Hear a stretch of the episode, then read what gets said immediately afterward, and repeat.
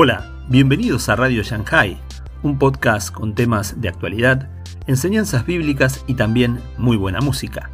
Soy Pipo Biglione y este es el episodio 111. Verdaderos adoradores con Fabián Liendo. Cuando la palabra de Dios habla de adoración, no está hablando específicamente de acciones o de conceptos, sino que está hablando de una persona que expresa acciones y conceptos. Está hablando de la única persona que produce adoración, que es Jesucristo. Te invito a suscribirte a la plataforma por el cual nos escuchás, como Spotify, Anchor, Google Podcast, Evox, Apple Podcast y muchas más. Recordá que podés seguirnos en Facebook e Instagram y por favor, déjanos tus comentarios. Te invito a escuchar este episodio atentamente.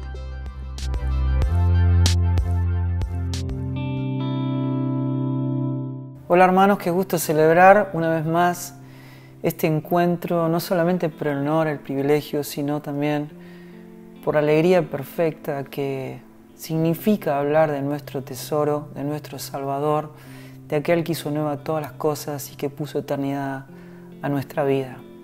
En esta oportunidad me gustaría poder empezar con un ciclo donde vamos a hablar de la adoración, pero en realidad vamos a darnos cuenta de que no es específicamente de la adoración de lo que Dios habla en su palabra, sino de verdaderos adoradores, adoradores en espíritu y en verdad.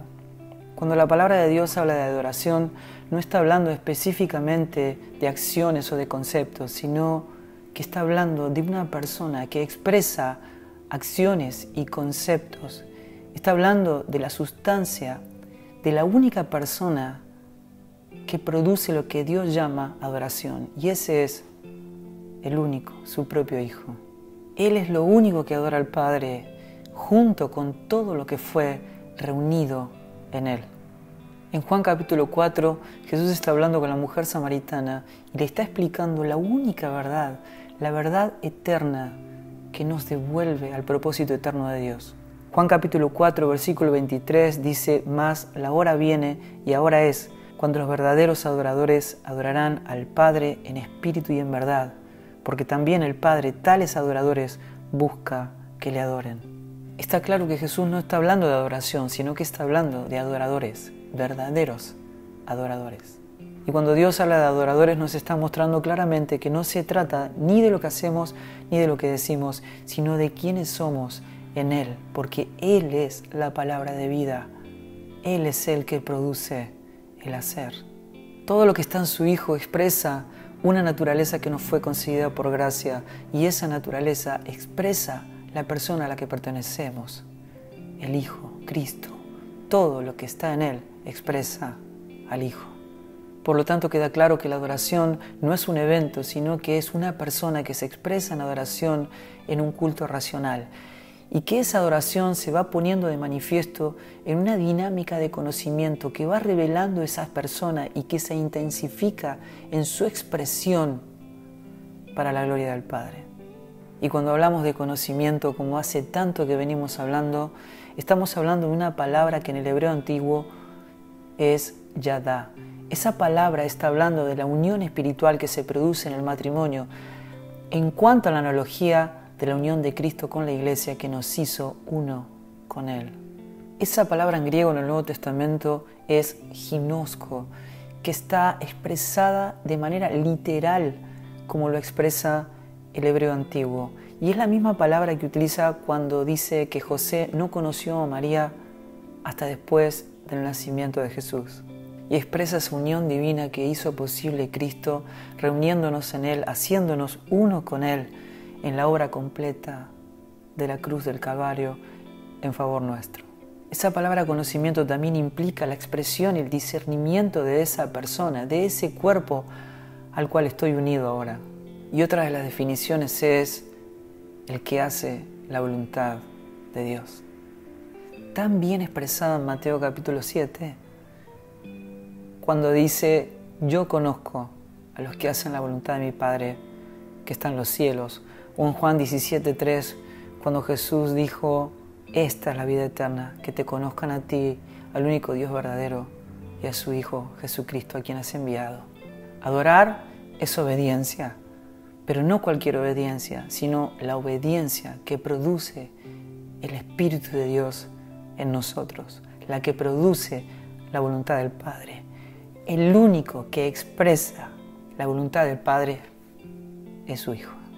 Como leímos en Juan capítulo 4, Jesús hablando con la mujer samaritana tiene una conversación con respecto al agua. Jesús le habla del agua de vida, refiriéndose a él mismo, pero en un momento determinado llega a un punto en cuestión y está hablando de algo que se inauguraba a partir de la persona de Cristo, que era la adoración y la expresión de un pueblo de verdaderos adoradores. Juan capítulo 4, versículo 20 dice, Nuestros padres adoraron en este monte y vosotros decís que en Jerusalén está el lugar donde se debe adorar. Jesús le dijo, Mujer, créeme, la hora viene cuando ni en este monte ni en Jerusalén adoraréis al Padre. Vosotros adoráis lo que no conocéis. Nosotros adoramos lo que conocemos, porque la salvación viene de los judíos. Pero la hora viene y la hora es cuando los verdaderos adoradores adorarán al Padre en espíritu y en verdad, porque ciertamente a los tales el Padre busca que le adoren. Dios es espíritu, y los que le adoran deben adorarle en espíritu y en verdad. La mujer le dijo, sé que el Mesías viene, el que es llamado Cristo. Cuando Él venga nos declarará todo. Pero entonces Jesús le dijo, yo soy el que habla contigo. La mujer samaritana le dice a Jesús, ustedes los judíos dicen que hay que adorar en Jerusalén y nosotros los samaritanos decimos que hay que adorar en este monte, que era el monte Gerizim. Pero Jesús le explica que ella permanecía en cuestiones externas. Ella le estaba hablando del dónde. Y Jesús le dice, el problema de ustedes los samaritanos no es que estén adorando en la montaña equivocada. El problema de ustedes es que no conocen a quien dicen adorar. Jesús les explica que no se trataba del dónde, sino a quién y cómo debe ser adorar. Jesús le dice, la hora viene y es ahora, ahora, porque yo estoy acá y yo soy el único que hace posible la adoración. La adoración es una persona que produce el cómo como evidencia. Cuando nos es revelada esta verdad y ahora sabemos que la adoración no es un evento, sino que la adoración es una persona que expresa todo lo que adora al Padre y esa persona habita en nosotros y nosotros en Él, tenemos que darnos cuenta que la adoración es la expresión de los atributos de Dios que expresa la persona de Jesucristo en nosotros. Expresa su carácter, expresa el fruto. Jesús dijo, en esto es glorificado mi Padre, que es el motivo por el cual fuimos creados en Él, por Él y para Él, en que yo lleve mucho fruto. Y esta es la pregunta que nos tenemos que hacer diariamente. Que si yo estoy en Cristo y Cristo es todo lo que adora al Padre, tengo que evaluar cada día si lo que se está produciendo en mi vida expresa la vida, el carácter, la sustancia de Cristo o algo estamos perdiendo en los procesos de Dios. Y cuando hablamos de los procesos de Dios, podemos entender esta dinámica de conocimiento que nos permite ver, comprender y ser revelada la persona de Cristo que nos da un entendimiento, lo que nos modela la misma imagen de su Hijo y expresa su sustancia, su carácter, los atributos de Dios, que es todo lo que le glorifica, todo lo que le adora. Ahora podemos observar ese fruto cada día para saber si algo estamos perdiendo en estos procesos. Por ejemplo, 1 Corintios capítulo 1 versículo 30 dice, mas por él estáis vosotros en Cristo Jesús, el cual nos ha sido hecho por Dios sabiduría, justificación, santificación y redención. Cuando no entendemos esta verdad divina, el Hijo de Dios se encuentra haciendo un permanente esfuerzo humano por santificarse. Para poner un ejemplo, supongamos que hay alguien enfermo y yo quiero colaborar quiero ayudar. Entonces, para poder hacer lo que un médico tendría que hacer en esta ocasión, yo tendría que esforzarme por aprender todo lo que el médico aprendió a lo largo de su vida para poder colaborar. lo cual es una cuestión absurda. Actuar como lo haría Dios. Eso proviene exactamente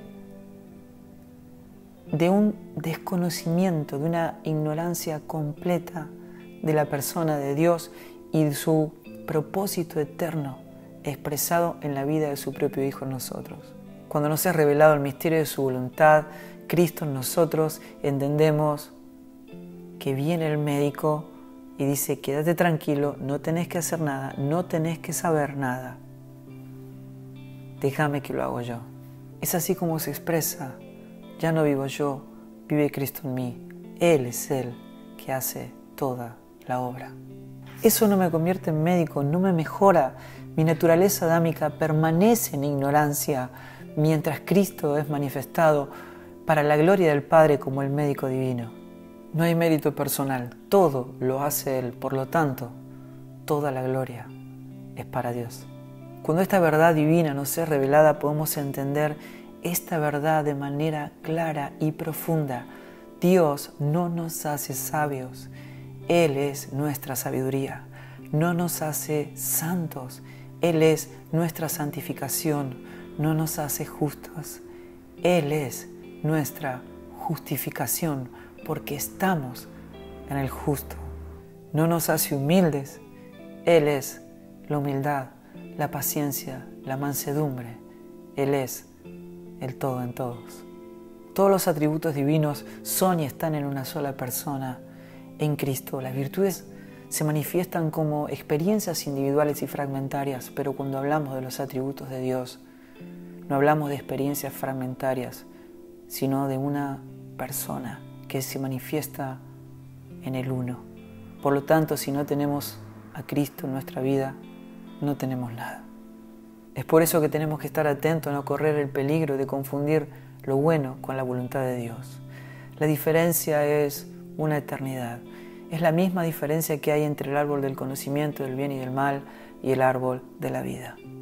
La adoración no puede estar contaminada con logros personales capacidades o talentos humanos, porque la adoración es la manifestación de una persona, la persona del Hijo de Dios. El peligro es expresar con nuestras acciones una confianza que no esté radicalmente centrada en la persona de Cristo, debido a que Él es quien produce en nosotros el hacer, la obra de Dios, todo lo que adora y glorifica al Padre. Cuando algo de esto es manifestado en nuestra vida, debemos entender algo perdimos en los procesos. Tenemos que volver al origen. Cristo en la cruz del Calvario logró en su muerte y resurrección quitar todo obstáculo que había entre nosotros y Dios y nos permitió encontrar el gozo eterno en poder contemplar y deleitarnos en su infinita belleza. La belleza de Dios es tan dominante y práctica como su propia gloria. Salmos 16:11 dice, en tu presencia y plenitud de gozo, delicias a tu diestra para siempre. Cuando uno se pregunta cómo cultivo ese asombro, ese temor referencial en la persona de Dios, hay un solo camino, es a través del conocimiento que produce el Espíritu, a través de mi decisión de negarme a mí mismo y tomar la cruz cada día para que no sea yo, sino que sea Cristo en mí. La manifestación de su persona produce un conocimiento que me llena de temor reverencial y de un regocijo triunfal, de una admiración que produce una actitud de adoración, esa expresión de Cristo en mí que me mantiene completamente perplejo. Cuando uno piensa que Dios, cuando viene a mi vida, tiene que sanar mi autoestima, no sabe de lo que está hablando. Si algo que Dios hace en nuestra vida es destruir por completo nuestra autoestima.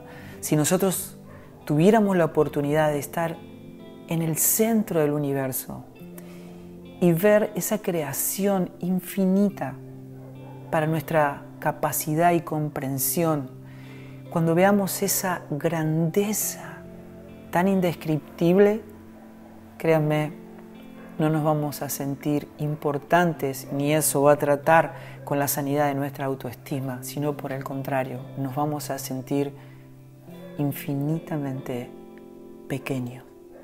Eso ocurre cuando podemos entender que toda esa creación está en la palma de la mano de Dios. Todo fue creado en Él, por Él y para Él. Y cuando entendemos el tamaño tan infinito, tan indescriptible del Dios que habita en nosotros y nosotros en Él, lo único que queda es una sensación de pequeñez profunda y una admiración divina que me conduce simplemente a adorarle. El Evangelio no se comprende al intentar cautivar a Dios, sino en dejarse cautivar por Él. A veces nosotros pensamos que tenemos un conocimiento de nuestra persona, pero pocas veces llegamos a templar por la obra del Espíritu entendiendo quiénes somos.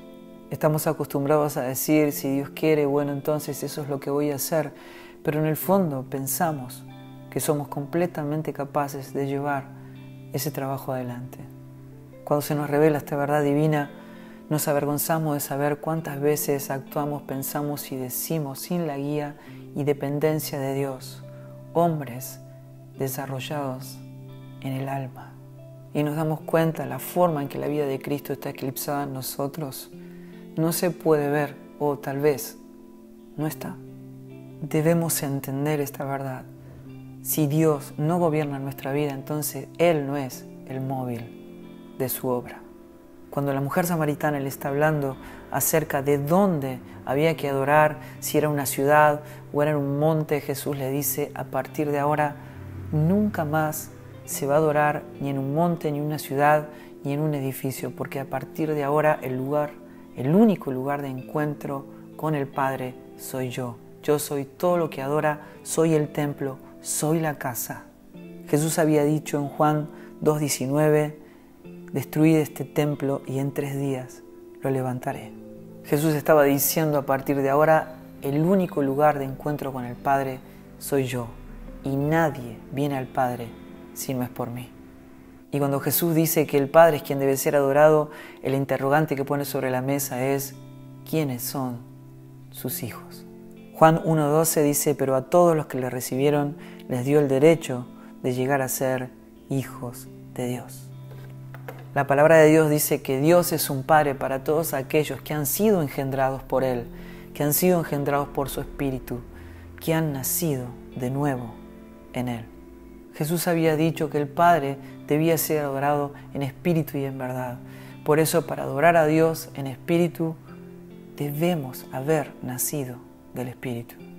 Jesús le dijo a Nicodemo en Juan capítulo 3 versículo 6, lo que es nacido de la carne, carne es, y lo que es nacido del Espíritu, Espíritu es. Eso nos explica con claridad que para adorar, para ser verdaderos adoradores, en espíritu y en verdad, tiene que haber una vida producida por el Espíritu, un proceso de conocimiento, un obrar del Espíritu que nos revela la persona del Hijo de Dios la manera en que le glorifica es revelándonos su persona. Y esa manifestación es lo que adora. Tiene que haber una vida producida por el Espíritu en el que fuimos engendrados.